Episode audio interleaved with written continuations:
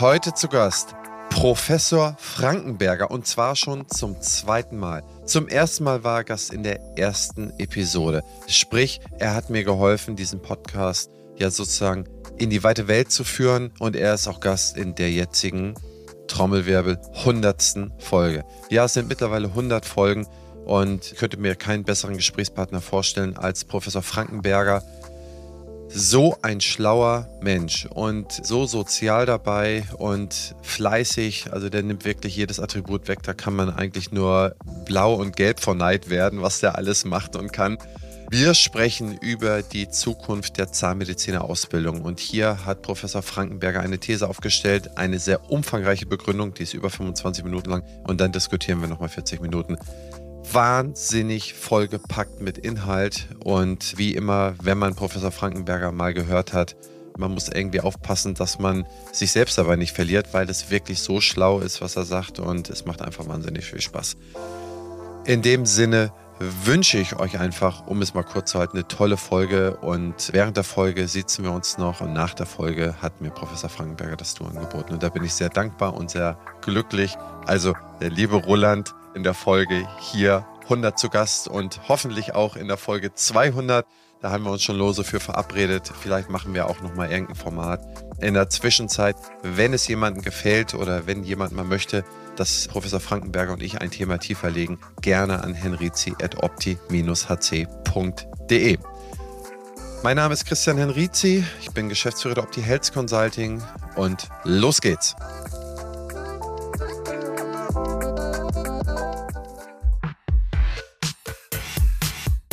Herzlich willkommen zum Praxisflüsterer Podcast Staffel 8 Zukunft der Zahnmedizin, die Thesen der dentalen Vordenker. Zu Gast ist die Creme de la Creme aus Implantologie, Parodontologie, Finanzen, Marketing und vielen anderen Bereichen. Sie stellen ihre Thesen auf, begründen sie und im Anschluss diskutieren wir sie. Lass dich von den bahnbrechenden Ideen dieser visionären Köpfe inspirieren, bereite dich und deine Praxis auf die Zukunft vor und werde nachhaltig noch erfolgreicher. Partner der Staffel ist die BFS.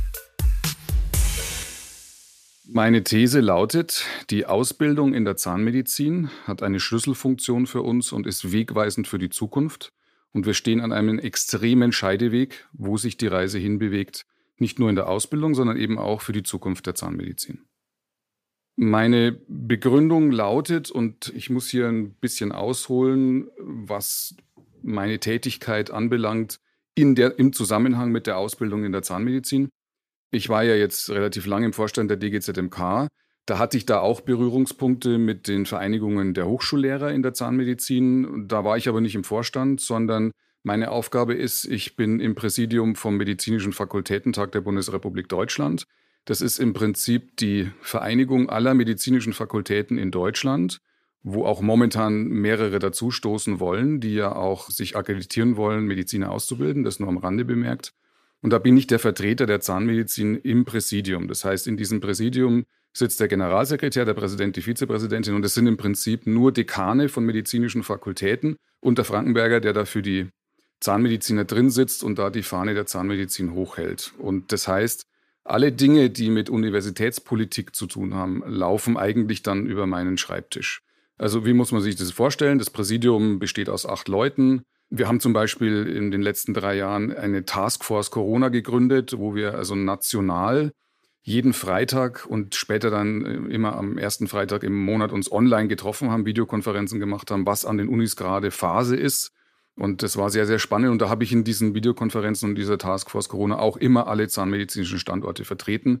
Deswegen haben wir da ein ganz gutes Netzwerk aufgebaut. Wir stricken momentan am NKLZ 2.0. Das ist der nationale kompetenzbasierte Lernzielkatalog der Zahnmedizin, der irgendwann auch Eingang in die Approbationsordnung finden soll. Da sind wir gerade mitten dabei. Da leite ich die Redaktionskonferenz.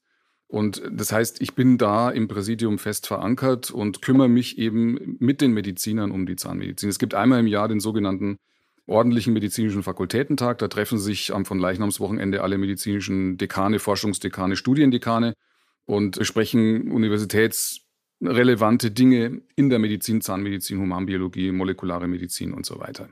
Im MFT gibt es den Ausschuss Wissenschaft, die kümmern sich um die Forschung, da sitze ich drin. Es gibt den Ausschuss Lehre, da sitzen die Studiendekane drin.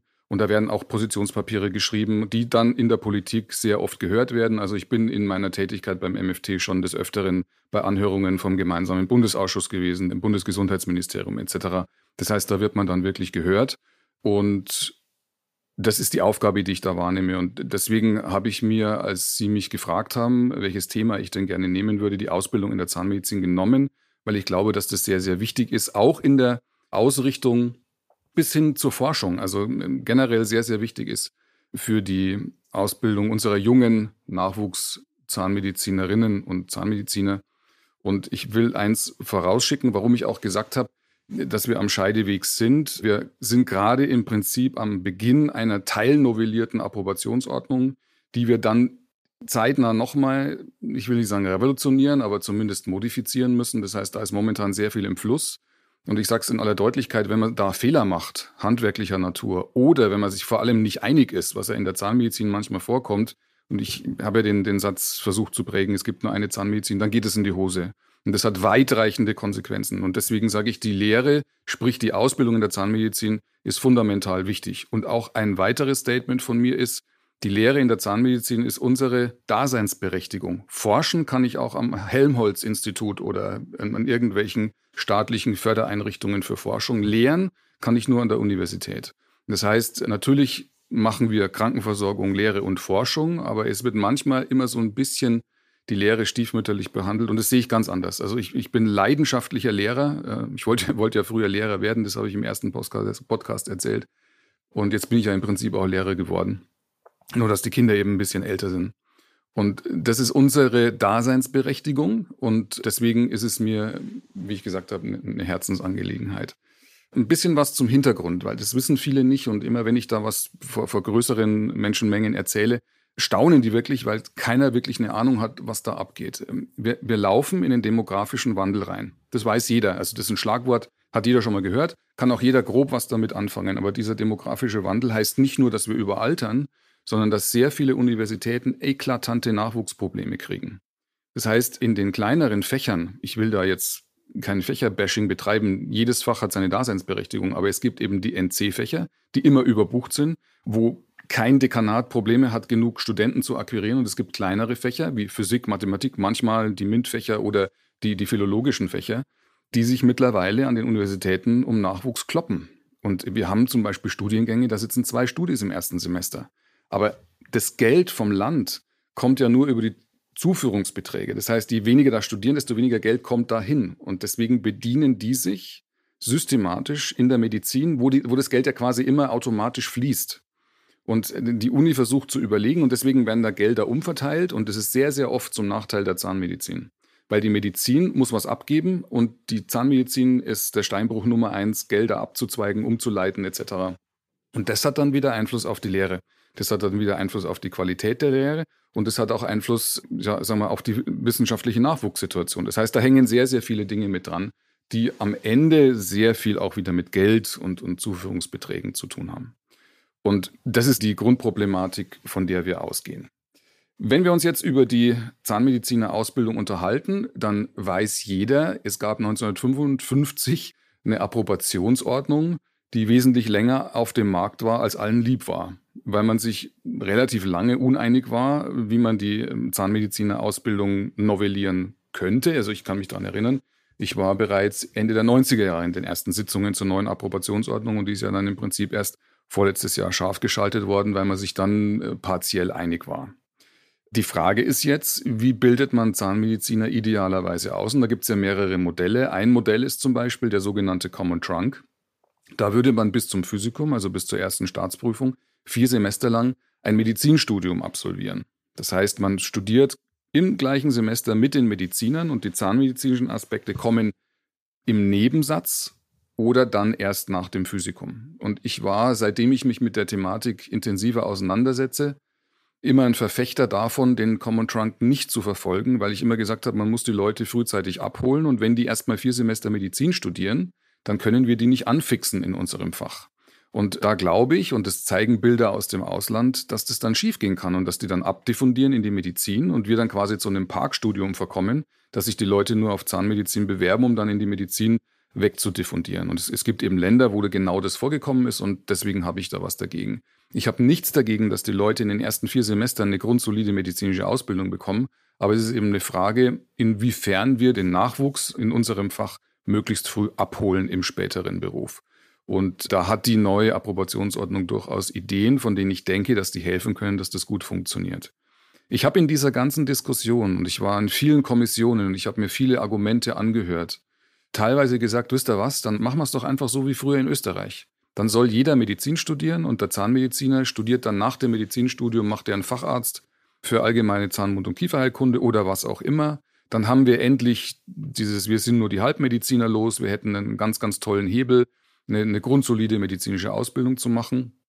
Und wenn man aber genau nach Österreich guckt, dann war einfach der Punkt in Österreich, dass die unzufrieden waren mit der Qualität, wie die ausgebildet waren. Das waren zwar super Ärzte, aber nicht die allerbesten Zahnärzte. Und der zweite Punkt, der dieses hohe Y, das heißt, die Gabelung ist dann einfach wesentlich später zwischen Medizin und Zahnmedizin. Ad absurdum führt es das EU-Recht. Das ist nach EU-Recht nicht statthaft, sowas zu machen. Und deswegen bleibt es uns nur so übrig, die Zahnmedizin als getrenntes Studium zu fahren.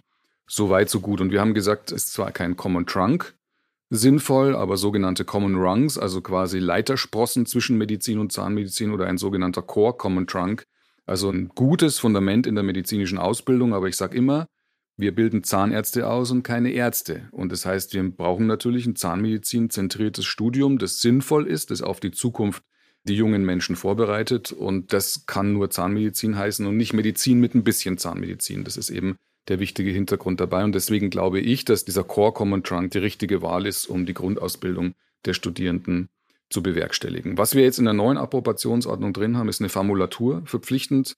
Es ist ein Praktikum, das heißt, die, die jungen Menschen gehen wesentlich früher pflichtmäßig in Praxen, schauen sich dort den Laden an. Und das halte ich für extrem wichtig, weil wir ja sehr unter diesem Strukturwandel in der Zahnmedizin leiden. Die ländlichen Gebiete vereinsamen immer mehr. Ich, ich kenne viele Leute, die wirklich super rentable Praxen auf dem Land stehen haben, wo sie eigentlich fast nichts falsch machen können, wenn sie die übernehmen, wo aber keiner hin will, weil die sagen, das ist mir zu weit weg. Und viele Frauen haben halt das Problem, dass dann die Männer keinen Job kriegen in der, in der Peripherie und so weiter. Und diese frühzeitigen Kontakte mit Praxen, auch wenn die mal auf dem Land stehen. Ich meine, wie viele romantische Komödien gibt's, wo die Großstadtmaus irgendwie nach Alaska fährt und sich dann in den Holzfäller verliebt und dann ist alles da super, obwohl die immer gesagt hat, da kann man ja nicht leben, da stirbt man ja vor Langeweile. Und genau das ist das gleiche Muster. Also ich, ich, ich mache ja immer bei uns diese, diese Vorlesung Einführung in die Zahnmedizin und ich sage immer im sechsten Semester, passt auf, Mädels, Jungs, geht später mal aufs Land, geht raus, da, da spielt die Musik, da gibt's mehr Patienten, da könnt ihr wirklich was lernen und so weiter. Und, und die schauen mich dann mit großen Augen an und sagen, das geht doch gar nicht, da sterbe ich doch, da komme ich doch um vor Langeweile. Und die schauen mich dann auch an, so nach dem Motto, was, was machen Sie denn im beschaulichen Marburg? Da kann man es ja eigentlich auch nicht aushalten. Also da ist so, ein, so ein, einfach so eine, so eine Grundhaltung der jungen Menschen da, die man einfach vielleicht durch so frühzeitige Kontakte auch mal mit einer Landpraxis brechen, modifizieren und so weiter kann. Wichtig sind dann auch die integrierten Kurse, dass eben quasi Hand in Hand in äh, Zahnerhaltung und Prothetik gearbeitet wird. Das ist an vielen Standorten schon etabliert. Ich denke, das ist kein Problem, auch wenn der Betreuungsaufwand ein relativ großer ist. Und dann kommen eben vor dem Examen noch sogenannte Querschnittsbereiche, die ich für sehr, sehr wichtig halte, nämlich die Querschnittsbereiche, zum Beispiel der alternde Patient, klinische Werkstoffkunde, also alles Dinge, die interdisziplinär an die Medizin angedockt werden. Und das finde ich wichtig und richtig. Und deswegen glaube ich, dass diese neue Approbationsordnung wirklich eine Chance ist, wenn wir da an einem Strang ziehen und versuchen, die, die Jungen zukunftsgerecht auszubilden, dass wir dann dem eigentlichen Anspruch gerecht werden können. Wichtig halte ich auch die Kommunikation. Es ist so, äh, das ist eine Generation, wo teilweise ja nicht mehr telefoniert wird, sondern nur noch getextet wird. Das heißt, ähm, die Kommunikation findet sehr oft mit dem rechten und dem linken Daumen statt und nicht mehr mit dem Mund. Und das geht am Patienten nicht. Das heißt, eine Grundstruktur in der Kommunikation muss man den Leuten teilweise beibringen. Äh, das hätte man mir auch beibringen müssen in den früheren Semestern. Und ich glaube, dass es auch unsere Pflicht ist, und da, da verstehe ich gar keinen Spaß, die klinische Ausbildung zu stärken, die Arbeit am Patienten. Wenn die dann in der klinischen Ausbildung sind, kann man nicht sagen, ja, das geht irgendwie an der Puppe auch, wir haben nicht genug Patienten. Ja, wir haben im Großen und Ganzen nicht genug Patienten, aber dann muss man dagegen halt was machen. Dann muss man das den Patienten komplett kostenfrei machen, dann muss man den ÖPNV-Ticket kaufen, dann muss man denen die, die Parkgebühr bezahlen und so weiter. Das heißt, da ist auch die Politik landesweit immer gefordert, hier auch Maßnahmen zu ergreifen, dass die Patienten zu uns freiwillig kommen. Wenn wir das abschenken, dann sind wir verlassen. Das zeigen viele Länder wie Italien, Frankreich, wo sehr, sehr wenig in den klinischen Kursen behandelt wird und entsprechend auch die Qualität der Versorgung dann stattfindet. Und ich glaube, dass wir in Deutschland generell in der Zahnmedizin, dadurch, dass wir immer so ein bisschen eingeschüchtert sind, dass ja die Mediziner auch so toll forschen, dass wir immer denken, das, was wir da machen, das ist ja alles nicht so toll. Wir haben einen exzellenten Standard in der Zahnmedizin, was Qualität anbelangt. Wir haben auch einen super Standard, was Lehre anbelangt. Und wir dürfen da unser Licht nicht unter den Scheffel stellen, sondern ich glaube, dass es uns gut tun würde, selbstbewusst zu sein. Um zu sagen, pass mal auf, ähm, in der Zahnmedizin haben wir viele Sachen gemacht, von denen zum Beispiel die Mediziner später nur geträumt haben. Und ich erinnere mich an, an eine Klausurtagung, da war ich Studiendekan für die gesamte Medizin und haben die Mediziner gesagt, ja, wir brauchen in der Medizin mehr Kompetenzerwerb, wir brauchen mehr Kleingruppenunterricht. Und dann habe ich gesagt, ach so, Sie wollen Zahnmedizin studieren, weil da haben wir das nämlich alles schon. Also das finde ich auch ganz, ganz wichtig. Aber dazu muss man halt entsprechende Anreize setzen, wie zum Beispiel auch Anreize dafür, junge Leute ans Forschen zu kriegen. Und das heißt, ein wichtiges Postulat für mich ist auch, dass wenn wir ein Studium der Zahnmedizin anbieten, dass die jungen Menschen an wissenschaftliches Arbeiten herangeführt werden. Ich sage immer, es muss nicht jeder Zahnmedizinstudent später wissenschaftlich arbeiten. Darum geht es nicht. Aber der muss wissenschaftlich denken können. Der muss ein Paper lesen und analysieren können und wissen, was steht da drin und seine Schlüsse daraus ziehen. Und das heißt, ähm, deswegen ist es schon wichtig, da Wissenschaft auch zu lehren. Und das findet an vielen Standorten schon statt, auch inklusive strukturierter Promotionsprogramme. Aber ich glaube, dass da noch Luft nach oben ist.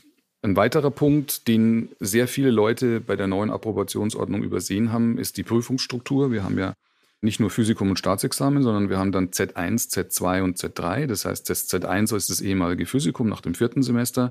Und dann findet nach einem Phantomjahr, nach dem sechsten Semester, ein zweites Staatsexamen statt, die Z2-Prüfung. Und die ist schon sehr, sehr umfangreich. Also da wird auch an der Puppe behandelt und das sind äh, mündliche Prüfungen.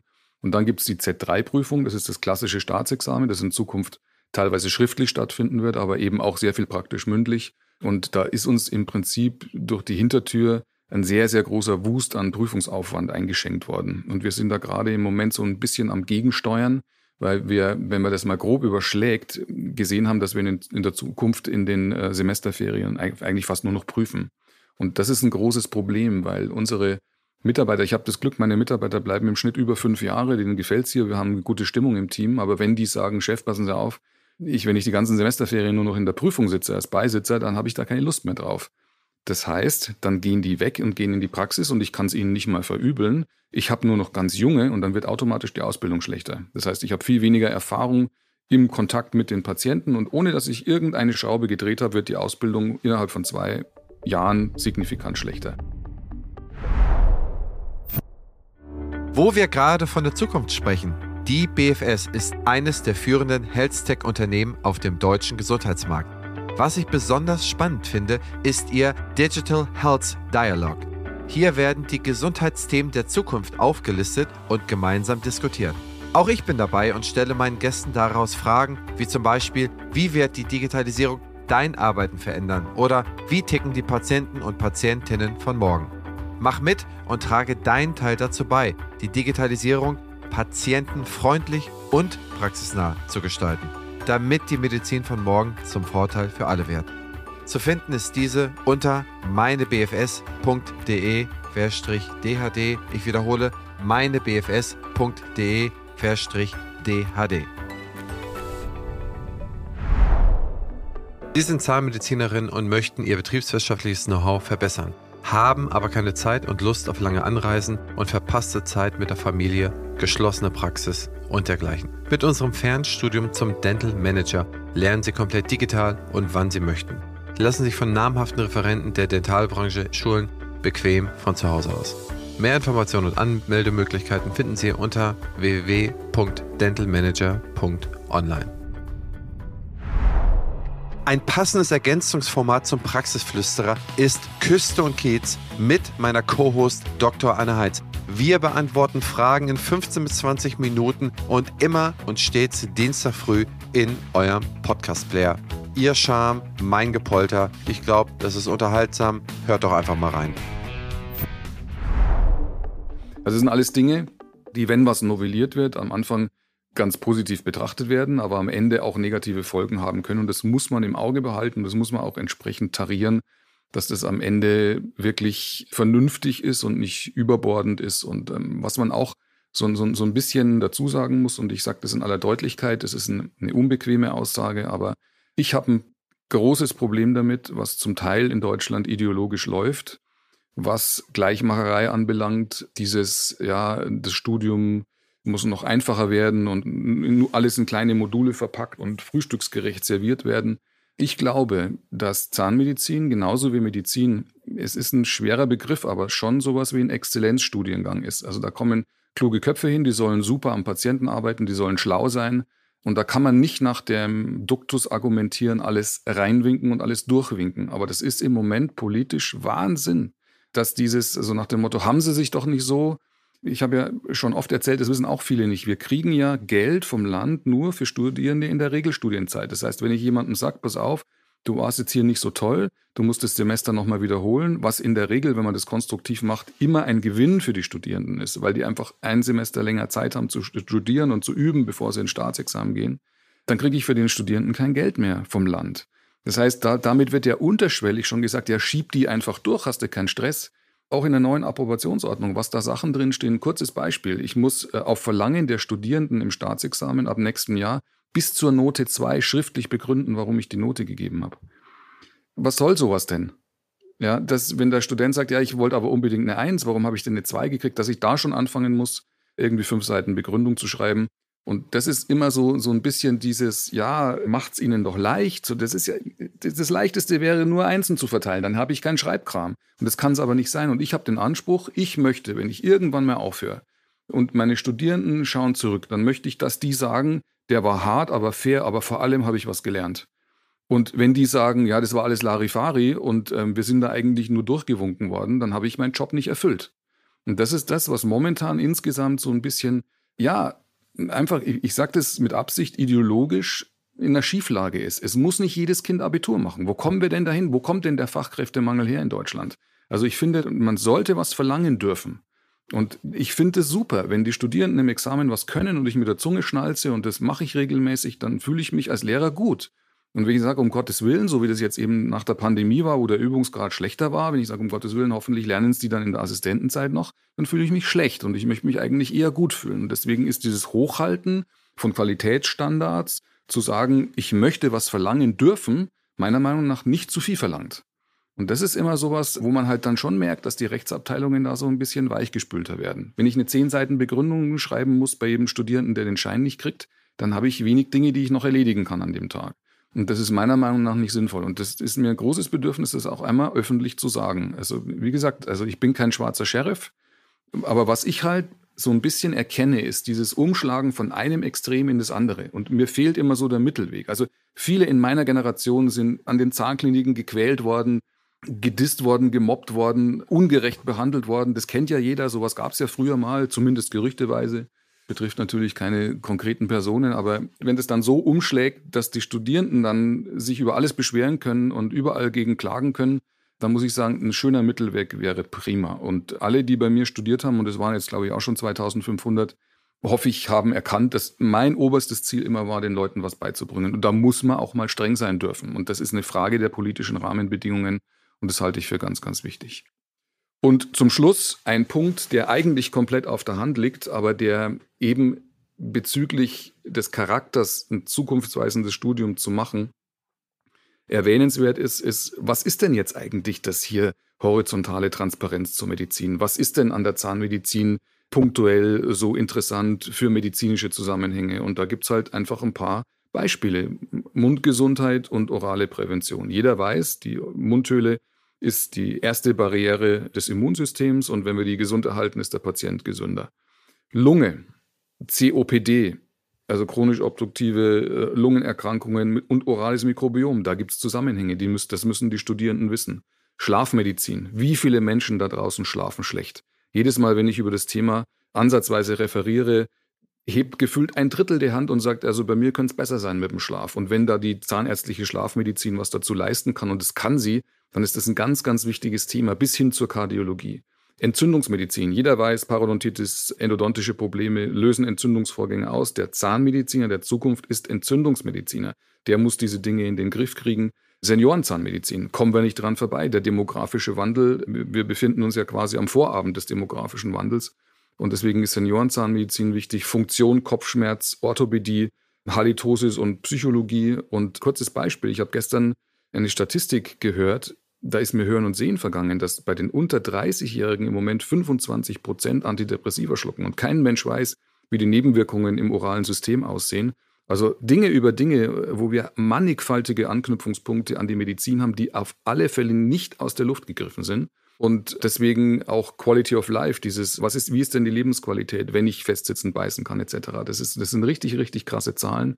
Und da müssen wir rein. Und deswegen ist es auch wichtig, und auch das ist mir ein großes Anliegen, dass einfach mal Ballast rausgeworfen wird. Das Studium muss studierbar bleiben. Und ich kann nicht, wenn diese ganzen neuen Aspekte, die extrem wichtig sind, auch im demografischen Wandel, wenn die jetzt alle auf uns einprasseln, dann kann ich nicht an irgendwelchen alten Sachen festhalten. Also ich kenne Professoren, die halten eine Doppelstunde Vorlesung und sagen, ja, das müssen sie jetzt zwar lernen, aber das ist alles obsolet, das macht man heute nicht mehr. Sowas darf nicht passieren.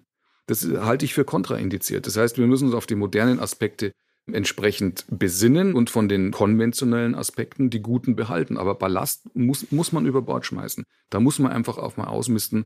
Und das halte ich für sehr wichtig. Und am Ende ist es so, wenn ich die Zukunft der Zahnmedizin betrachte, dass dieser demografische Wandel für mich, wenn wir das richtig angehen, eine riesengroße Chance für die Zahnmedizin ist.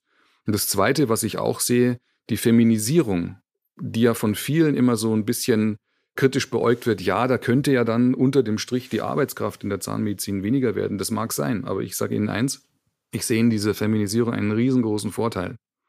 Ich bin vor kurzem bei einer Podiumsdiskussion gefragt worden, wenn Sie einen Wunsch frei hätten für die Zahnmedizin, was wäre das? Ich kannte die Frage vorher nicht und ich hatte im Prinzip nur zehn Sekunden Zeit, mir eine Antwort zu überlegen.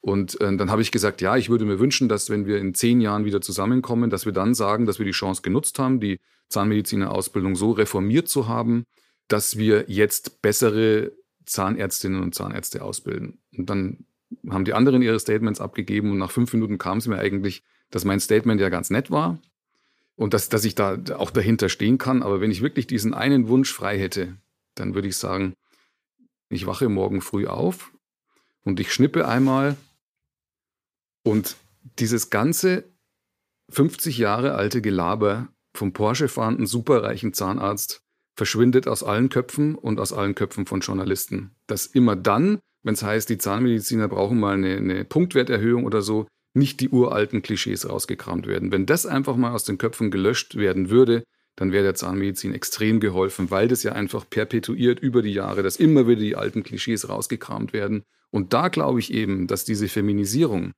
die jungen Damen ticken anders als meine Generation. Die ticken komplett anders. Also ich werde es nie vergessen, als der Ukraine-Krieg gestartet ist und ich saß ähm, beim Kaffee mit meinen jungen Mitarbeiterinnen und ich habe im, im, Assistentenbereich mittlerweile nur noch Frauen.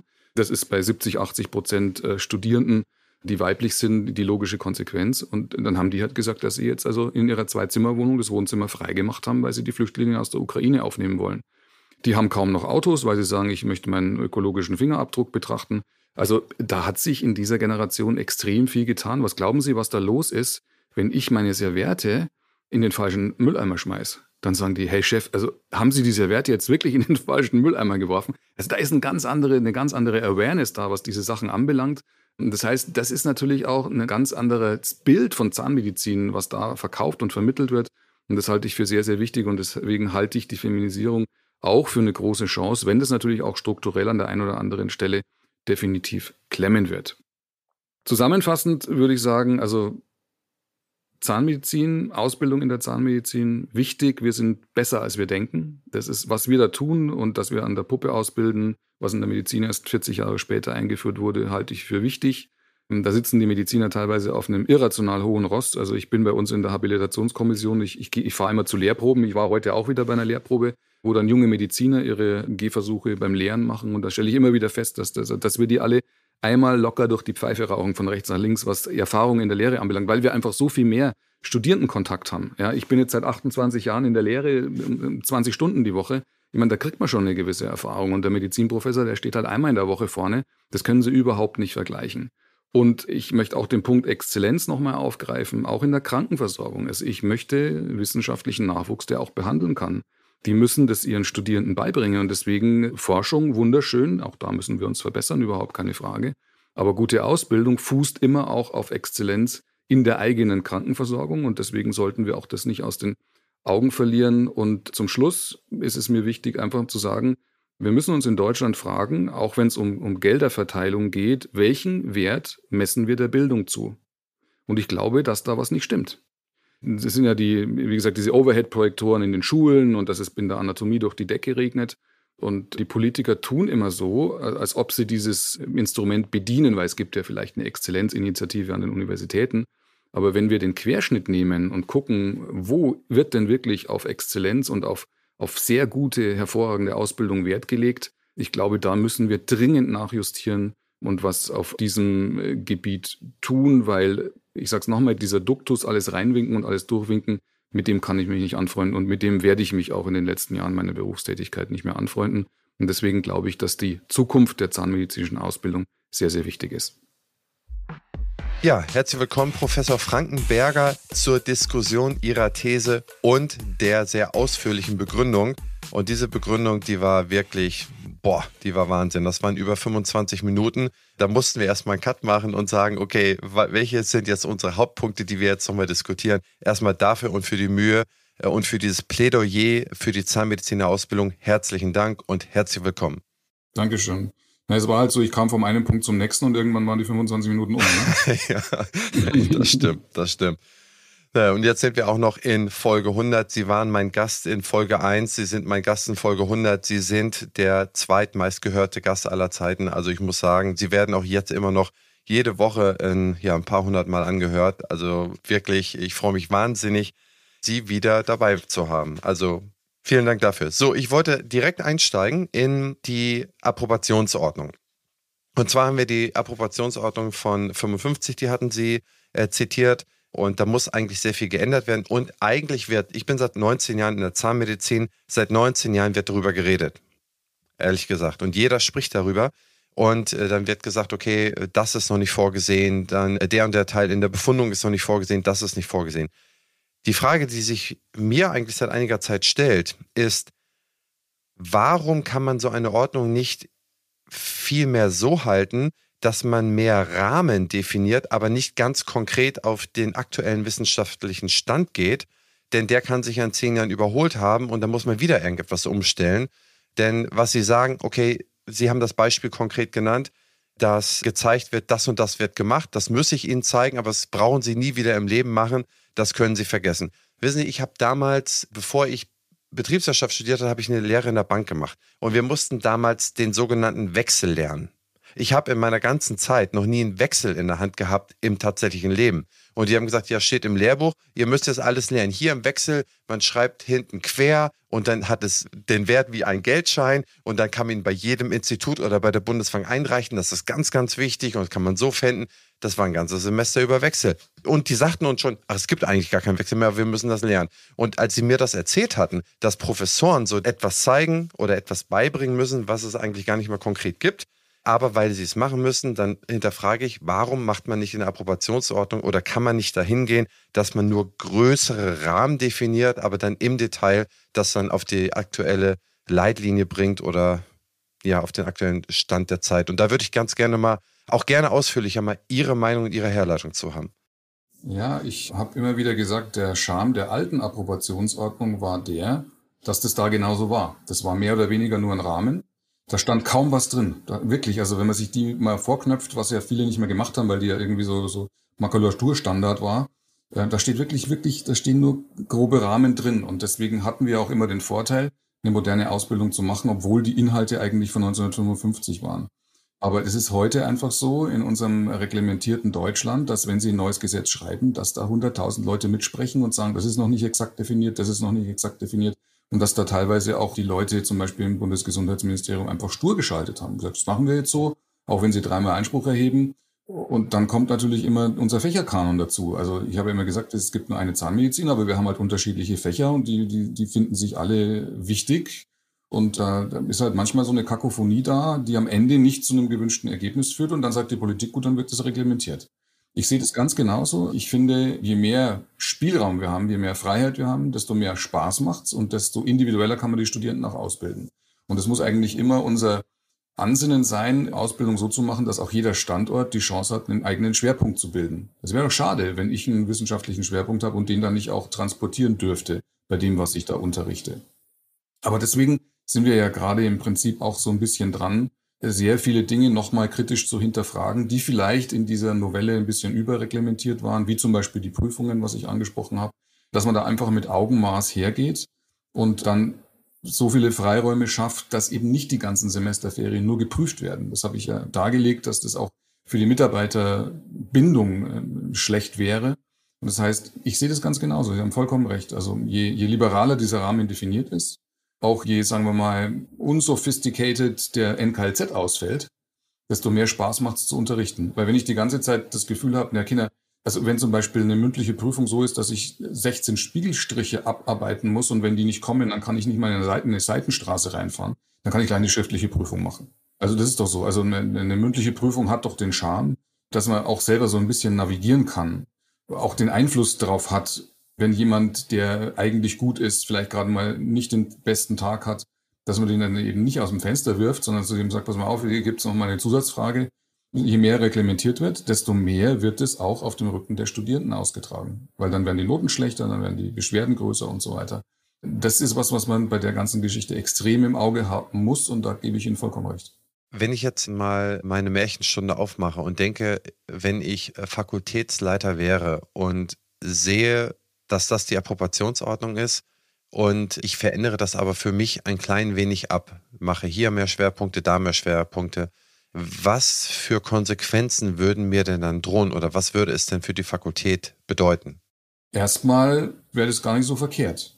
Also das ist nicht so, dass da irgendwelche externen Gutachter kommen und das auf Heller und Pfennig überprüfen. Aber bestes Beispiel, ein großer Teil der Prüfungen ist demnächst schriftlich. Das heißt, da gibt es einen ganz klaren Gegenstandskatalog. Das Zeug muss da in der Lehre transportiert werden, weil sonst können die die schriftliche Prüfung nicht bestehen. Und je mehr solche Elemente dann später reinkommen, desto enger wird das Korsett. Und das sehen wir momentan ja in der Analogie beim nationalen kompetenzbasierten Lernzielkatalog Medizin, dass es da genauso ist, dass viele Medizinstandorte sagen, um Gottes Willen, wir brauchen hier mehr Freiheiten, ihr könnt uns nicht so ein enges Korsett anlegen. Und das macht mir schon Spaß, das, das so auszutarieren, dass am Ende die Leute trotzdem begeistert sind. Und, und momentan arbeiten wir sehr, sehr konstruktiv und sehr, sehr pragmatisch an diesem NKLZ, was wichtig ist, um dann im Endeffekt eben das Ganze nicht überbordend zu machen in der Approbationsordnung, weil, das sage ich auch ganz klar, es muss ja studierbar bleiben. Und wenn da jeder meint, ich muss das noch reinbringen, das noch reinbringen, das ist es am Ende nicht mehr studierbar. Und es ist ja jetzt schon so, dass das Studium der Zahnmedizin brutal verschult ist. Das ist ja wirklich Stundenplan von früh bis spät mit ganz, ganz wenigen Freiheitsgraden. Da darf man nicht überpacen. Das halte ich für extrem wichtig. Sonst macht es keinen Spaß mehr. Ja, das glaube ich. Wann glauben Sie denn, wann ist der Zeitrahmen, wo man sagt, okay, zu diesem Zeitpunkt besteht die nächste neue, ich glaube, eine kleine Novellierung hat es ja gegeben, aber die nächste neue Approbationsordnung oder der nächste neue Rahmen, auf den man dann lernen kann. Gibt es da irgendwie so einen Horizont, wo man das sehen kann? Ja, also es gibt zwei Horizonte. Erstens, die ersten Nachjustierungen werden wir jetzt demnächst machen. Wir haben eine Chance bekommen im Bundesgesundheitsministerium aufgrund der Reform der Prüfungsrechte in den Heilberufen auch bei der Zahnmedizin kurzfristig nochmal die Hand zu heben. Da ist jetzt am 10. Januar bereits eine Anhörung. Da bin ich auch dabei im Bundesgesundheitsministerium, wo wir dann schon mal versuchen, das ein oder andere Schräubchen, ich sag mal, zu lockern, damit die, zum Beispiel die Prüfungslast von den Zeiten her nicht, nicht aus dem Ruder läuft. Das ist schon mal Punkt eins. Und Punkt zwei ist natürlich, der Medizinstudiengang wird ja auch reformiert, wo heute auch noch keiner weiß, wer das zahlen soll, weil jeder weiß, eine gute Ausbildung kostet Geld und eine bessere Ausbildung kostet mehr Geld. Das ist völlig linear und da lässt sich auch nicht zaubern bei allem, was wir digital in der Pandemie gelernt haben, ist es einfach so, je, besser der Betreuungsaufwand ist, desto mehr Personal brauche ich und desto mehr Geld kostet es. Das ist vollkommen normal. Nachdem man ja in der Medizin eben auch immer mehr Wert auf, auf praktische Skills legen möchte, ist es sehr betreuungsintensiv und kostet Geld. Da gab es ja den, den Masterplan Medizinstudium 2020, der war ja irgendwann um das Jahr 2020 ausbaldowert. Und heute sieht so aus, da kommt dann vielleicht ein Referentenentwurf jetzt irgendwann in dem ersten Quartal 2023 bis das dann richtig umgesetzt ist, bis das scharf geschaltet wird, rechnen wir mit 2026, 2027. Und wenn dann die, die Vorklinik, der, also der erste Studienabschnitt der Mediziner steht, dann muss die Zahnmedizin sich da eingliedern. Weil das muss ja zusammenpassen, weil ja viele Unterrichtseinheiten gleichzeitig statt oder gemeinsam mit den Zahnmedizinern stattfinden. Das heißt, spätestens übernächstes Jahr sind wir dann äh, dran, den vorklinischen Studienabschnitt so zu reformieren, dass der da reinpasst. Das wäre so die Zeitschiene. Sie haben das Thema Geld gerade eben schon angesprochen. Und da komme ich gleich zum nächsten Thema, was Sie angesprochen haben in Ihrer Begründung. Und zwar sagten Sie, dass Geld aus den zahnmedizinischen Fakultäten abgezogen wird und es wird sozusagen quersubventioniert, querverwendet. Die erste Frage, die ich dazu habe, wo geht das eigentlich in der Regel hin? Und soweit ich weiß, haben wir ungefähr 32 zahnmedizinische Fakultäten in Deutschland. Korrigieren Sie mich, ob es eine mehr oder eine weniger ist. Und ich glaube, davon nimmt nur ein Bruchteil Studiengebühren, oder? Nur eine, glaube ich, oder? Es gab mehr, aber dann wurde es wieder abgeschafft. Da gab es relativ starke Proteste von den Studierenden. Also Studiengebühren ist ein eigenes Thema, da, das kann man von beiden Seiten betrachten. Ist halt eine potenzielle Benachteiligung von Kindern aus nicht so reichen Elternhäusern. Aber auf der anderen Seite kommt da ein schöner Batzen Geld rum, mit dem die Fakultäten, die das gemacht haben, wirklich sehr, sehr sinnvolle Sachen gemacht haben. Aber da, da kann man politisch drüber streiten.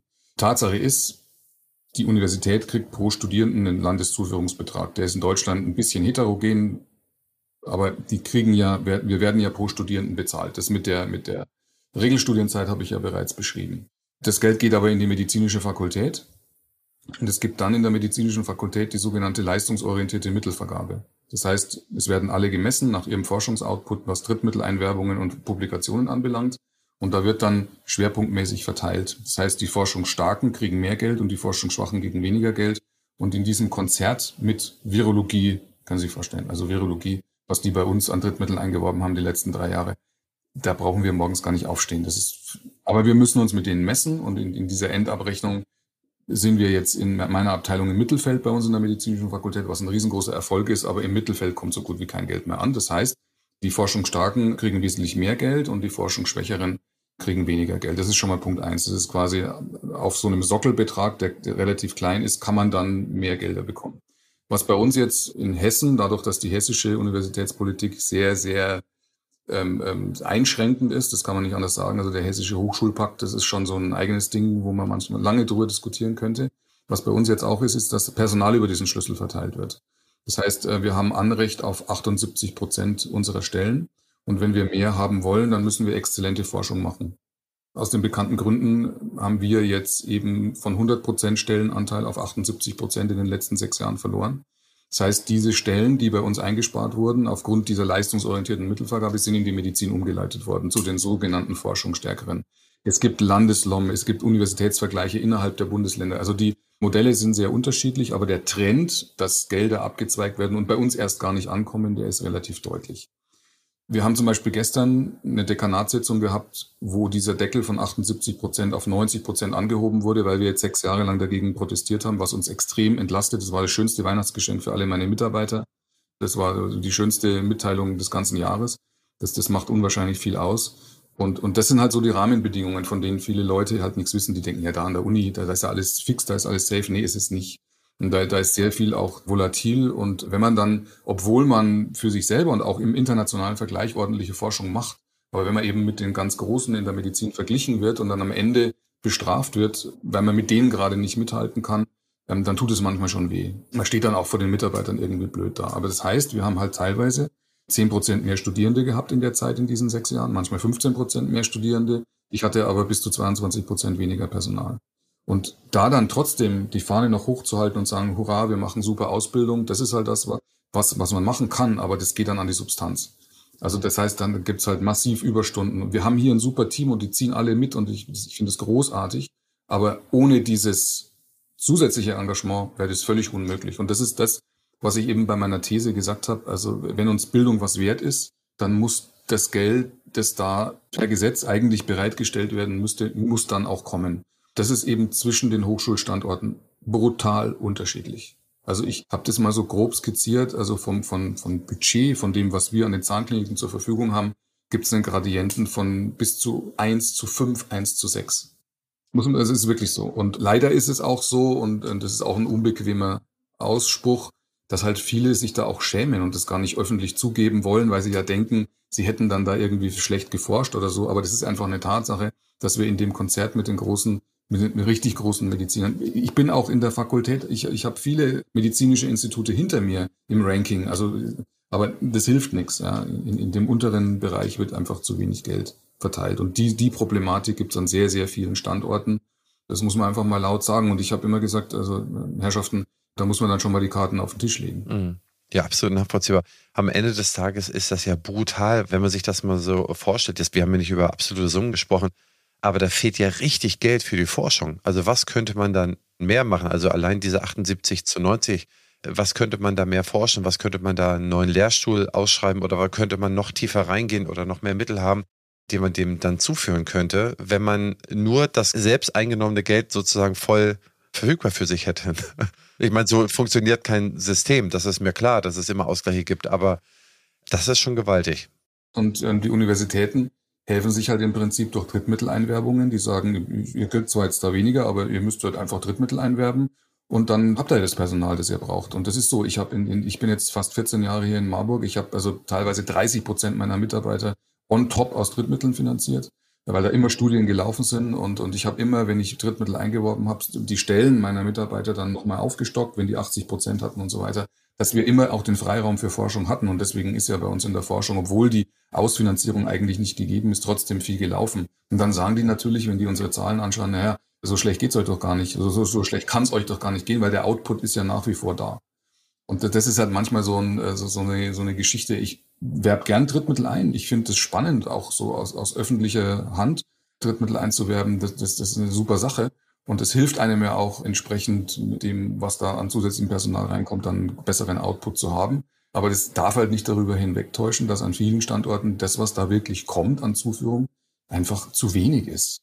Und es wird ja oft gesagt, Kinder, wenn ihr nicht ordentlich forscht, dann machen wir euch zur Fachhochschule. Dann sage ich immer gar kein Problem. Dann wird halt die Augenheilkunde und die Chirurgie auch Fachhochschule, weil so schlecht sind wir da in der Zahnmedizin nicht. Aber wenn ich dann gucke, was wir dann wirklich auf dem Konto haben, dann sage ich, wir forschen teilweise ja sowieso schon auf Fachhochschulniveau. Das darf man auch nicht laut sagen, aber das ist die Wahrheit, weil ich kenne auch entsprechende Fachhochschulen, mit denen wir zusammenarbeiten. Und das ist das, warum ich eben in meiner Thesenbegründung gesagt habe, die Politik muss sich darüber im Klaren sein, dass gute Forschung, und das ist eine Milchmädchenrechnung, Input, Output, da wo viel reingesteckt wird, unsere tollen Forscher können nur toll forschen, weil die massiv mit Millionen unterstützt werden. Ist doch klar. Ein Onkologe, da gibt es eine José Carreras Stiftung, wo sämtliche äh, Krebsbetroffenen spenden. Das sind Riesenspenden, das ist ein ganz anderes Volumen.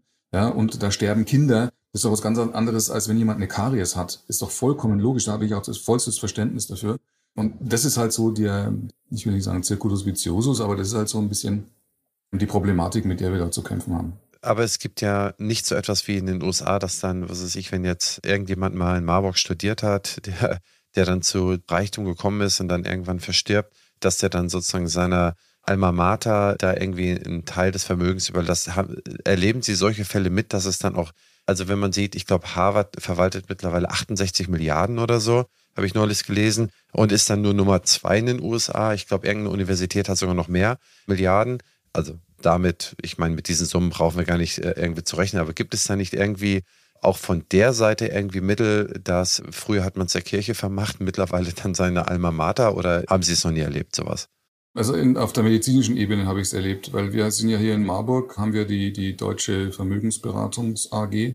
Da gab es ja früher mal den Herrn Pohl und der, seine, seine Söhne machen das ja mittlerweile und das ist ein großer Mäzen der medizinischen Fakultät. Also wir haben hier ein Lehrzentrum gebaut, nur mit deren Unterstützung. Also sowas gibt's hier schon. In der Zahnmedizin ist bisher davon noch nichts angekommen. Aber ich kenne solche Modelle. Aber dieser Alumni-Gedanke, der wird langsam erst in Deutschland so ein bisschen stärker. Und da gibt's ja mittlerweile auch eine Alumni-Vereinigung in der Zahnmedizin. Das, das sind alles tolle Leute, mit denen ich auch schon zusammengearbeitet habe. Aber das ist natürlich noch ein zartes Pflänzchen. Und wenn es darum geht, äh, finanzielle Wucht zu entwickeln, das wird noch dauern. Wenn überhaupt da mal regelhaft was zustande kommt. Ja, okay. Ja, also ich meine, der Staat kriegt jedes Jahr noch Grundbesitz im Wert von ungefähr 300 Milliarden vermacht, wo man kinderlos stirbt und so weiter. Und der Staat kriegt es aktuell nicht hin, aus diesem Grundbesitz eine schwarze Null zu schreiben. Also aus der Verwaltung und so weiter und so fort. Ich denke mir, okay, jetzt haben wir 70 Jahre nach dem Krieg äh, es gut gab, viele Generationen sind sehr reich geworden haben von unserem tollen System, Ausbildungssystem und so weiter profitiert, anstatt es irgendwie, wenn man kinderlos dann sozusagen dahinscheidet der Kirche oder irgendjemand anderes zu geben, dann ist das doch vielleicht auch ein sehr, sehr probater Weg, das dann seine Alma Mater irgendwie zu hinterlassen. Und in den USA, also man muss ja nicht sagen, dass das irgendwie so ein so ein Wunschgedenke oder Getue ist in den USA, sind die sogar stolz drauf, wenn sie da irgendwie einen Teil der Tribüne für, äh, äh, für, für die Tatanbahn bezahlen oder also selbst Deutsche, die dort studiert haben, habe ich, kenne ich, habe ich mehrere kennengelernt in meinem Leben. Zum Beispiel der ehemalige Coca-Cola Internationalchef, der hieß Klaus Halle. Da gab es eine ganz interessante Geschichte. Der ist dann in dem Krieg ist er dann äh, durch die Elbe geschwommen, um auf der britischen Seite zu sein, in britische Gefangenschaft zu sein. Und dann ist er typische Karriere, so Tellerwäscher zum Millionär, ist er Coca-Cola-Lastwagenfahrer gewesen. Dann ist er später irgendwie, hat er einen kleinen was ich, lokal in Hamburg was geleitet. Nachher war er Deutschlandchef, dann Europachef und dann irgendwann Internationalchef. Und Coca-Cola hatte ihr Headquarter in Atlanta. Da habe ich zu der damaligen Zeit gearbeitet, in der Deutschen Auslandshandelskammer. Und da habe ich den kennengelernt. Und der war ein großer Mäzen der deutsch-amerikanischen Community. Und in Atlanta, in allen Universitäten, hatte er da Lehrstühle gestiftet. Irgendwie Riesengebäude. Also der hat im Prinzip sein ganzes Vermögen hat er dort als Hamburger hat er dann quasi in seiner späteren Heimatstadt, der hatte nie studiert, der war halt ja, ich sag mal so ein normaler Arbeiter, wenn man so will. Und der hat das dann quasi dort in Universitäten hinterlassen. Wenn ich mir so denke, dass man die Leute noch mehr an sich bindet, noch sehr, sehr viel intensiver betreut, da muss doch irgendwas möglich sein. Man hat ja auch so ein bisschen Urstolz auf das, wer einem dann, wenn man nachher mal irgendwie ein bisschen weiser wird mit 60 oder 70, hat man doch irgendwie, sagt man, okay, dem habe ich tatsächlich doch sehr, sehr viel zu verdanken, was man vielleicht mit 30 oder mit 40 noch nicht so sieht. Ja, ich kann es bestätigen. Ich war ja an der University of Chapel Hill beim Forschungsaufenthalt vor 23 Jahren und da, da steht halt dann in so, einer in so einer Box, wo die Studierenden behandeln, Mr. und Mrs. DMD, Dr. so und so Operatory. Die haben das dann halt gestiftet. Die Summe ist halt einfach dann wirklich erstaunlich, die da zusammenkommt jedes Jahr. Super, nee, bei dem Geld ist mir nur dieser Gedanke gekommen, wie man dann die Forschung eigentlich langfristig aufrechterhalten will. Denn Sie sagten ja zu Recht, die deutsche Zahnmedizin, die hat noch weltweiten Ruf.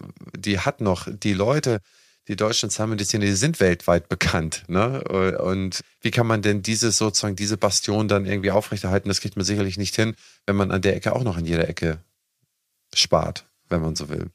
Achso, übrigens, ich habe gerade 300 Milliarden gesagt, das sind 300 Millionen, Entschuldigung. Dann sind wir schon beim nächsten Thema, bei dem Niveau. Und zwar haben sie gesagt, okay, dieser Niveauumschlag, erst, wie gesagt, es ist eine harte Ausbildung und jetzt wird eigentlich alles dahingehend incentiviert, äh, dass man Leute durchwinkt. Also, oder zumindest wird es einem schwerer gemacht, die Leute zu fordern. Wenn sie jetzt schon sagen, eine 2 muss begründet werden, also ich habe da lange drüber nachgedacht, okay, was ein Käse. Wieso muss ich im Zweifel eine 2 begründen? Und das heißt, ich gebe eine Eins, ich muss es nicht begründen. Am Ende des Tages, wenn das Semester für denjenigen, der es wiederholen muss, nicht bezahlt wird, hat auch gar keiner, nicht ansatzweise ein Incentive dafür, das so zu machen. War das eigentlich schon immer so oder ist das über die letzten Jahre so, zu, also das mit der 2 ist neu, klar, aber dass diese Semester nicht bezahlt werden, ist das in den letzten Jahren sozusagen von der Seite reingeflogen? Oder was hat sich da verändert, dass dieses System so ja, das, das klingt mir ein bisschen wild schon fast. Das sind ja falsche Incentives, die man da setzt. Ja, der, der Punkt ist halt bei der ganzen, also dass das Quatsch ist, brauchen wir gar nicht drüber reden. Also das kann, können Sie keinem Normalen erklären. Der Punkt ist, dass es halt eigentlich immer an unserer Berufsethik hängen bleibt. Ich kann keinem den Schein schenken, der es nicht kann. Und vor allem, ganz wichtig, ich muss jemanden, der zehn linke Daumen hat, sowas gibt's, es ist nicht schön, aber sowas gibt's, den muss ich davor bewahren, den Beruf zu ergreifen weil den schicke ich in ein qualvolles Restleben. 40 Jahre lang mit fehlendem manuellen Geschick Zahnmedizin zu betreiben, ist ein Albtraum. Das muss man mal klar sagen. Aber das ist halt schwierig und das ist eine Tragödie, wenn sowas passiert. Vor allem vielleicht auch, wenn dann eine, eine väterliche, mütterliche Praxis dahinter steckt. Aber das ist unsere ethische Aufgabe. Und für mich ist es am wichtigsten, ich habe das ja in dem Statement klar gesagt, ich möchte gute Zahnärztinnen und Zahnärzte ausbilden. Das ist meine ureigene Aufgabe. Forschung ist klar, das ist unsere Daseinsberechtigung im akademischen Bereich, vollkommen logisch. Aber die gute Ausbildung von Nachwuchs ist unsere Aufgabe. Das ist von meinem Grundverständnis so, dass da eben das Fordern dazugehört. Wenn ich den Leuten den Schein schenke, dann, dann ist es vielleicht so, dass in, der, in dieser Evaluation, die da meistens stattfindet, das dann ganz schick aussieht, weil da war ja alles irgendwie easy going bei, bei solchen Dingen. Aber das, das ist nicht in meinem Interesse. Und von daher finde ich, das hat nichts damit zu tun, dass man hier sagen muss, ja, Qualität kommt von Qual und man muss die irgendwie, die, muss die Studierenden quälen. Wie war der Spruch in der Feuerzangenbowle? Da war, haben wir vor kurzem angeguckt, da ist auch so ein alter Lehrerspruch drin. Das, das ist alles Quatsch, das ist alles von vorgestern. Also ich, ich habe schon mal gesagt, ich bin kein schwarzer Sheriff, Aber ich möchte, dass die Leute hier was lernen und dazu muss ich was fordern dürfen. Da sind die Rahmenbedingungen manchmal einfach nicht so. Und das sage ich auch ganz laut, dass mir das nicht schmeckt, weil ich möchte da auch Unterstützung erfahren, wenn es heißt, okay. Und ich, ich kenne, also ich, ich mache es jetzt seit 28 Jahren, ich, ich prüfe seit dem Jahr 2000 Staatsexamen, 44 Semester. Ich kenne ganz viele Leute, die sich danach bedankt haben, dass sie den Schein zweimal machen mussten, weil sie gesagt haben, dann hat es erst geschnackelt. Dann haben sie es erst gecheckt, wo der Hase wirklich langläuft und es war für sie unwahrscheinlich wertvoll. Es kommt ja sowieso bei uns in der Zahnmedizin, schauen wir doch mal, wie viele Beschwerden haben wir denn am Ende des Studiums? Wie viele brechen denn das Studium für immer ab? Das ist ja ein Promillebereich. Wenn Sie dann nach Jura gehen oder in irgendwelche anderen Studiengänge, da fliegen die aus dem, aus dem Vorphysikum oder aus dem Vordiplom raus, so schnell können die gar nicht gucken. Das ist ja bei uns nicht so. Ja? Das ist ja im Großen und Ganzen eine große Familie, wo man auch versucht, den Leuten durchzuhelfen. Nur es gibt einfach Situationen, wo man dann auch mal gerecht sein muss. Und das heißt eben dann, dass so jemand auch mal nicht bestehen darf. Der vierte Punkt ist, Sie haben, Zitat, Zahnmediziner könnte eigentlich auch als Entzündungsmediziner gesehen werden. Sie haben dann auch verschiedene Referenzen auf COPD beispielsweise gestellt und da haben Sie eigentlich einen Nerv bei mir getroffen aus zwei Gründen. Der erste Grund ist, dass, wo ich mich selber betrachte, ich mache zweimal im Jahr ein Blutbild, schaue, was funktioniert da nicht und dann gucke ich dann halt zum Beispiel, wenn ich Vitamin D-Mangel habe, dass ich Vitamin D nehme. Erstmal ganz einfaches Beispiel. Hat jeder eh hier, aber nur mal so als Intro. Wenn man jetzt sieht, dass man einen umfangreichen Bakterienstamm im Mund hat, man kann schon jetzt sehr, sehr viel auch durch den Speichel analysieren. Gehen wir mal zehn Jahre in die Zukunft, kann man noch sehr, sehr viel mehr aus dem Speichel analysieren. Und nun kommen die Patienten nun mal, die, der häufigste Arztbesuch in Deutschland ist der Zahnmediziner. Und wenn Sie sagen, Zahnmediziner ist Entzündungsmediziner, dann gehen Sie bei mir durch offene Türen. Denn was hält eigentlich den Zahnmediziner in Zukunft in der Berufserfassung davon ab, ein Gerät in der Ecke zu haben, was sich einen Speichel schnell analysieren kann, den Patienten zu beraten, pass mal auf, du hast die und die Tendenzen, versuch doch mal dies und das und jenes, weil der doch eh regelmäßig dahin kommt, dass man ganz anders präventiv, mit einem ganz anderen Verständnis präventiv da vorgeht. Ist das Fiktion? Dürfte der Zahnmediziner das oder bin ich da auf dem falschen Weg oder ist das alles nur zu sehr Wunschvorstellung von mir? Also man muss dazu erstmal vorausschicken, was die Prävention anbelangt. 48 Prozent weniger Füllungen in 30 Jahren, das ist schon mal ein ziemliches präventives Brett, das wir da gebohrt haben in Deutschland. Und das waren ja nicht nur die Universitäten, sondern vor allem die Praxen, weil da wirklich Prävention funktioniert hat. Das heißt, darauf kann man super aufbauen. Also es ist nicht so, dass wir da in einem Entwicklungsland leben, wo Prophylaxe überhaupt nicht funktioniert. Also die präventive Zahnerhaltung ist das erfolgreichste Präventionsfach in der ganzen Medizin. Also da würden andere davon träumen, von solchen rückläufigen Zahlen. Auf der anderen Seite, wir haben eben die Wurzelkaries, dann Hochrisikopatienten, wo wir relativ schwer rankommen. Von daher ist da eigentlich mehr die Frage, wie komme ich an die mehr oder weniger vernachlässigten Jugendlichen ran und wie komme ich an die sehr alten Patienten ran, wo das meiste in der Kardiologie schief geht. Also das ist schon mal Punkt eins. Und, und Punkt zwei ist, ich habe schon öfter mal so Vorträge gehalten über postpandemische Zahnmedizin. Was bedeutet das? Was haben wir gelernt? Wo kann die Reise hingehen? Und meine Vorstellung ist die, dass der Patient, wenn der kommt, an der Rezeption einen Tropfen Blut abgibt und eine Speichelprobe abgibt. Da spuckt er in den Napf und dann wird er einmal mit einer Lanzette gestochen. Und dann liest man das ein und in dem Moment, wo der am Stuhl erscheint, weiß ich schon, was der für Medikamente nimmt, wo die Komorbiditäten sind, auf was ich aufpassen muss, mit welcher Anästhesie ich arbeiten muss und so weiter das sind Sachen, die gehen mittlerweile so rasant vorwärts. Allein wenn ich mir die ganzen Smartwatches anschaue, was die mir da teilweise erzählen mit Sauerstoffsättigung und was da alles mittlerweile geht. Das nächste, was dann kommt, ist, ist Blutzucker. Ähm, es ist, ist ja auch schon bei der einen oder anderen Smartwatch einigermaßen sicher dabei. Ich glaube, dass sowas innerhalb von zehn Jahren relativ einfach sein wird und dann auch Einzug in die Praxen haben wird. Wo wir immer trotzdem ein bisschen aufpassen müssen, auch politisch. Wir bilden nach wie vor Zahnärzte aus solche Sachen wie, ich mache jetzt mal nebenher medizinische Diagnostik äh, in der Diabetologie. Das kann ich als Zahnarzt unterstützen. Da bin ich extrem wichtiger Partner, aber deswegen bin ich noch kein Diabetologe. Da möchte ich nicht, dass der Wunsch überhand nimmt, heimlicher Arzt zu sein. Das sind wir nicht. Wir, wir bilden auch Zahnmediziner aus, aber die müssen von diesen ganzen Komorbiditäten jede Menge Ahnung haben in Zukunft, weil sich einfach durch den demografischen Wandel da extrem viel ergibt. Aber wie ich in meiner Begründung auch gesagt habe, ich glaube, dass der demografische Wandel mehr Chance als Gefahr für uns darstellt. Absolut. Dürfte der Zahnarzt denn überhaupt so etwas machen? Oder wenn er so früh Indikatoren sieht, bevor es der Patient merkt, dass er, was ich, dass seine Diabetes Typ 2 sich anbahnt, dann wäre es doch mindestens klug, wenn der Zahnmediziner den dann überweist zum Diabetologen. Ja, natürlich. Das kommt ja vor. Wesentlich häufiger als umgekehrt. Haben wir vor kurzem eine Doktorarbeit gesehen bei uns im Haus, dass also die Überweisungen in die Medizin, glaube ich, hundertmal häufiger stattfinden als umgekehrt. Weil halt viele Mediziner von der Mundhülle wenig Ahnung haben, weil die da nie was darüber gelernt haben im Vergleich zu uns. Und trotzdem ist es so, dass natürlich der Zahnarzt dazu verpflichtet ist. Bestes Beispiel Mundschleimhaut. Also wie oft habe ich Patienten das Leben gerettet, weil ich eine Frühphase von einem Mundkrebs erkannt habe. Da muss der Zahnarzt fit sein. Ja, der, der, sowas darf er nicht übersehen. Und ich denke, dass da auch sowas wie künstliche Intelligenz in Zukunft extrem weiterhilft, wenn man sowas fotografiert, dass dann irgendwie ein Marker drauf gemacht wird, wie auch immer. Also da wird mit Sicherheit noch viel passieren und das sind wir auch, und das habe ich ja immer unterstrichen, auch der Partner der Mediziner. Nur die müssen uns natürlich auch als Partner sehen. Also die Geschichte, wenn ich Patienten mit einem Vitamin D-Mangel, wo ich sage, lassen Sie mal Vitamin D-Spiegel messen. Ich glaube, Sie haben da einen Mangel. Wenn ich die dann überweise, dann sagt er, was will der denn? Der hat ja keine Ahnung. Und dann haben die aber jedes Mal einen Vitamin D-Mangel gehabt. Also das ist halt einfach so eine Erfahrung aus meiner Sicht, wo das schon bilateral stattfinden muss. Aber da sehe ich ganz klar, wie ich es gesagt habe, also der Zahnarzt der Zukunft ist Entzündungsmediziner. Und dann hatten Sie in dem Zusammenhang, das ist der zweite wichtige Punkt zu der Frage, die ich hatte, hatten Sie gesagt, im Prinzip, dass Sie vor einiger Zeit eine Statistik gelesen hatten über die Depression.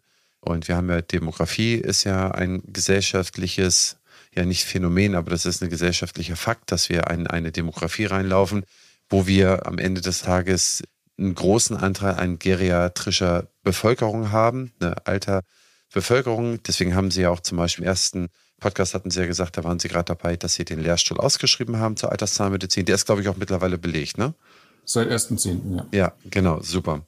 Das heißt, da forschen Sie auch. Aber dieses Thema Depression, das ist etwas, wo ich mich auch mit sehr intensiv beschäftige. Und da mal ähm, zwei Punkte. Der eine Punkt ist, da habe ich neulich eine Statistik drüber gelesen, dass die gefährdetsten sind diejenigen, die so ab 96 geboren sind. Und zwar sind die in der Pubertät, haben sie das erste Mal Zugang zum Smartphone. Die 93er beispielsweise, die hatten in dieser Pubertät noch nicht den Zugang zum Smartphone. Da gibt es so einen riesengroßen Generationsunterschied und da gibt es zwei unterschiedliche Entwicklungen. Die Jungs spielen irgendwelche Computerspiele, also jetzt mal im Großen und Ganzen große Zahl. Und die Mädchen vergleichen sich mit anderen Mädchen, sehen andere Mädchen, sehen, dass man noch dünner sein kann. Und wenn man noch dünner wird, dann kriegt es der Algorithmus mit, dann wird noch mehr ausgespielt und dann irgendwann wird gezeigt, wie man sich am besten verletzen kann oder wie man am besten Watte futtert. Ne? Das heißt, die leiden da besonders drunter. Und da habe ich die Zahl gelesen, dass es 1.5 mittlerweile ist zu Depression. Also diesen Krankheitsbild 1.5 zur Depression und das hatte sich in den letzten 20 Jahren, hatte sich das verzehnfacht. Das heißt, wir haben gerade die jungen Mädchen, die strugglen, die sozusagen ab 96 geboren werden, die jetzt als Generation herankommen.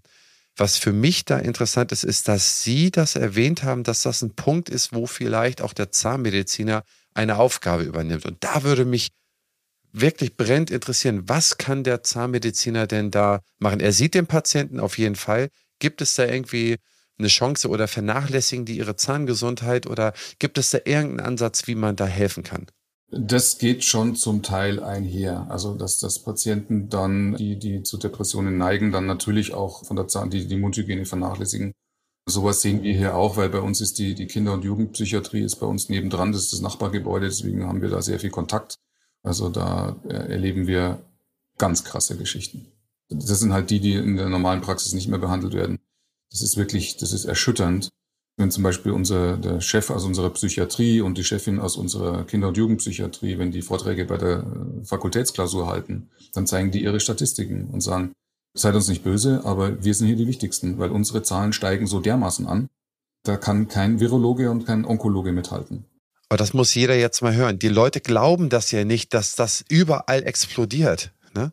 Ich habe das vor allem deswegen gesagt, nicht weil ich jetzt da unbedingt einen großen Lösungsweg sehe. Ich glaube, das wird erst wachsen, dass wir erst erkennen, vielleicht kann ich ja über die äh, Mundgesundheit Rückschlüsse auf, auf, die, die seelische Gesundheit ziehen. Das halte ich sicherlich für sehr, sehr spannend, sondern ich habe im Prinzip deswegen dieses Beispiel gebracht, weil wir ja gar keine Ahnung haben, welche intraoralen Nebenwirkungen diese Sachen haben.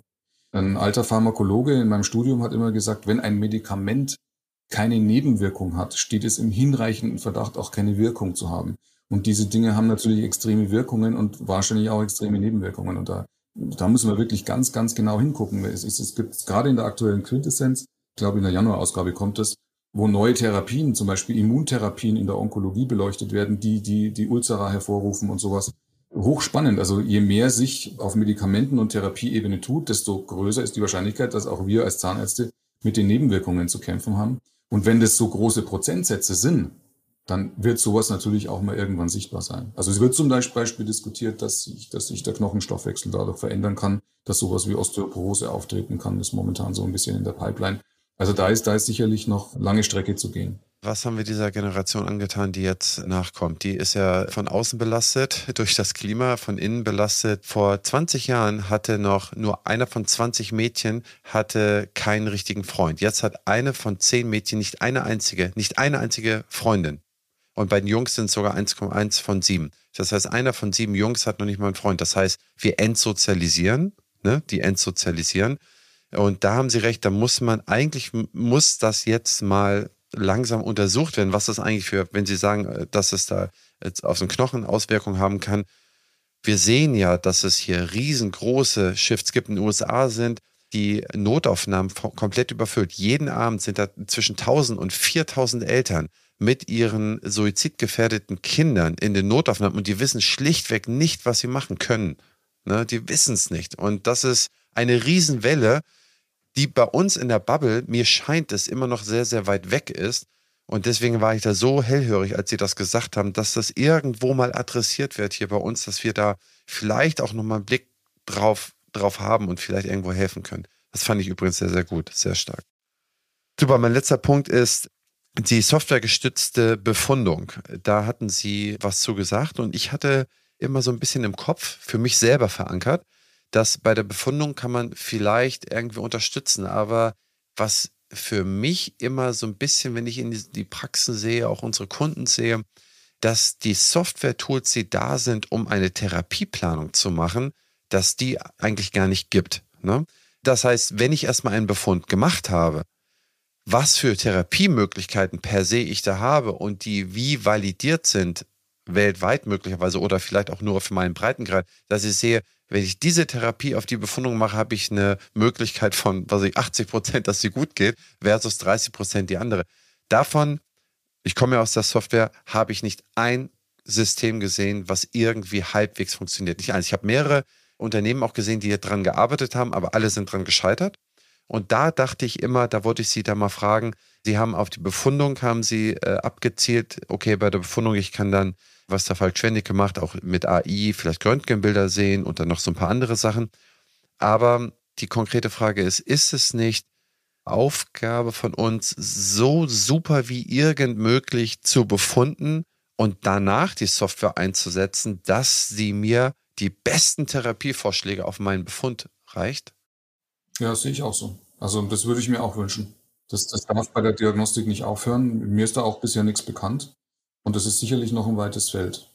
Und ich würde mir das persönlich auch wünschen. Was ich halt zur Diagnostik immer sagen kann, ich glaube, dass solche Instrumente und solche Softwaresysteme vor allem auch in der Interaktion und Kommunikation mit dem Patienten sehr hilfreich sind. Dass der überhaupt erstmal checkt, was er da hat. Und dadurch auch die Awareness beim Patienten für pathologische Zusammenhänge etc. geweckt wird. Und aber ich sehe es ganz genauso, ich würde mir das auch wünschen, dass gerade bei der Therapie da durchaus noch mehr kommt.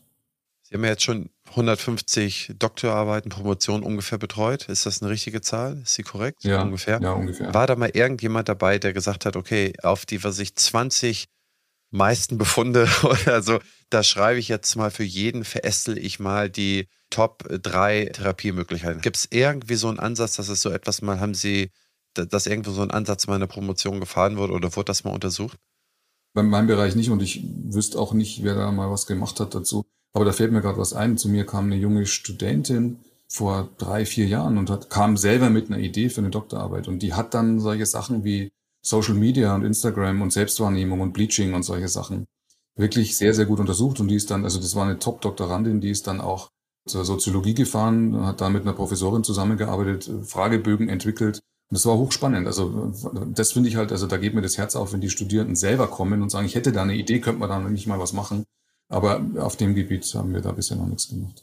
Ja, dann machen wir das doch mal hier als Shootout. Also wer so etwas mal machen will, oder ihr, ihr Postfach will ich nicht weiterhin bemühen, aber kann ja gerne auch an mich wenden, da kann ich vielleicht mal ein, zwei Kontakte herstellen, henrizi.opti-hc.de. Denn ich glaube, das ist etwas, wenn ich etwas gesehen habe in meinen letzten 20 Jahren oder knapp 20 Jahren Erfahrung in Zahnarztpraxen, was die brauchen, ist eine super Therapieplanung. Befund und dann Top-Therapiemöglichkeiten am besten so ein bisschen statistisch validiert, wie die Wahrscheinlichkeiten dann sind. Ich glaube, das ist Gold wert. Kann man viel Geld mit verdienen, wenn es ein Anreiz für jemanden ist, aber ich glaube, das brauchen wir auch. Ja, so meine allerletzte abschließende, finale und ultimative Frage ist, wie sehen Sie eigentlich den Patienten von morgen? Das ist eine, eine gute Frage. Also was ich mir wünschen würde, dass wir immer weiter weg von unserer Vollkasko-Mentalität kommen diese 70er Jahre Vollkasko-Mentalität, hast du Lücke, baust du Brücke, hast ein Loch, kommt eine Füllung rein, alles kein Problem. Dieses, also wirklich noch mehr, wie kann ich denn meine Mundgesundheit selber aufrechterhalten? Es ja so 98 Prozent findet im heimischen Badezimmer statt und nicht in der Zahnarztpraxis. Und da muss einfach noch ein größeres Umdenken stattfinden. Und wie gesagt, also wir, ist nicht so, dass da nichts passiert und es gibt sehr, sehr viele Patienten, die sind da super aufgeklärt. Aber da ist immer noch eine große schwarze Fläche, wo sie schwer durchdringen. Und da ist schon so eine, so eine Mindset-Änderung immer noch nötig bei sehr, sehr vielen Patientengruppen. Ansonsten kann ich nur sagen, also ich bin jetzt auch 30 ähm, Jahre Zahnarzt. Das ist ein super Beruf. Also wir haben so viele dankbare und nette Patienten. Im Großen und Ganzen gehe ich meistens abends heim, wenn ich Patienten behandelt habe, was ich ja nicht den ganzen Tag mache, aber zumindest auf der Krankenversorgungsschiene gehe ich mit, mit einem Lächeln nach Hause, weil die Patienten, wenn man denen die Angst nimmt und die ordentlich aufklärt, super happy und super zufrieden sind und sehr dankbar sind. Und das, das finde ich ganz, ganz toll. Universitätsprofessor, Chefredakteur der Quintessenz, Alterspräsident, nennt man das so, der DGZMK und noch so, bitte, Passpräsident der DGZMK und noch so viele mehr. Ich habe eine ganze Liste voll, aber ich weiß, wie wir bescheiden sind. Professor Dr. Roland Frankenberger, vielen, vielen Dank für dieses tolle Interview. Gerne. Ach, übrigens, bevor ich es vergesse, am Montag, den 30.01. findet um 21 Uhr live auf LinkedIn, live auf Twitch und live auf dem Kanal des Implantatzentrum Hernes auf YouTube die nächste Dental Late Night Show statt. Das Thema wird diesmal Employer Branding sein und Host ist dieses Mal der Dr. Stefan Helker. Ich freue mich über jeden und jede, die an dieser Live-Veranstaltung teilnimmt und die sich auch mal traut, eine Frage zu stellen. Also bis Montag, 30.01., 21 Uhr. Liebe Leute, ich hoffe, euch hat dieser Podcast gefallen. Sollten hier Fragen bestehen oder Anmerkungen, gerne an henrizi.opti-hc.de. Bitte hinterlasst doch einen kleinen Kommentar bei Spotify oder iTunes und 5 Sterne, wenn es euch gefallen hat. Das hilft sehr beim Algorithmus. Bis zum nächsten Mal. Ihr und euer Christian Henrizi.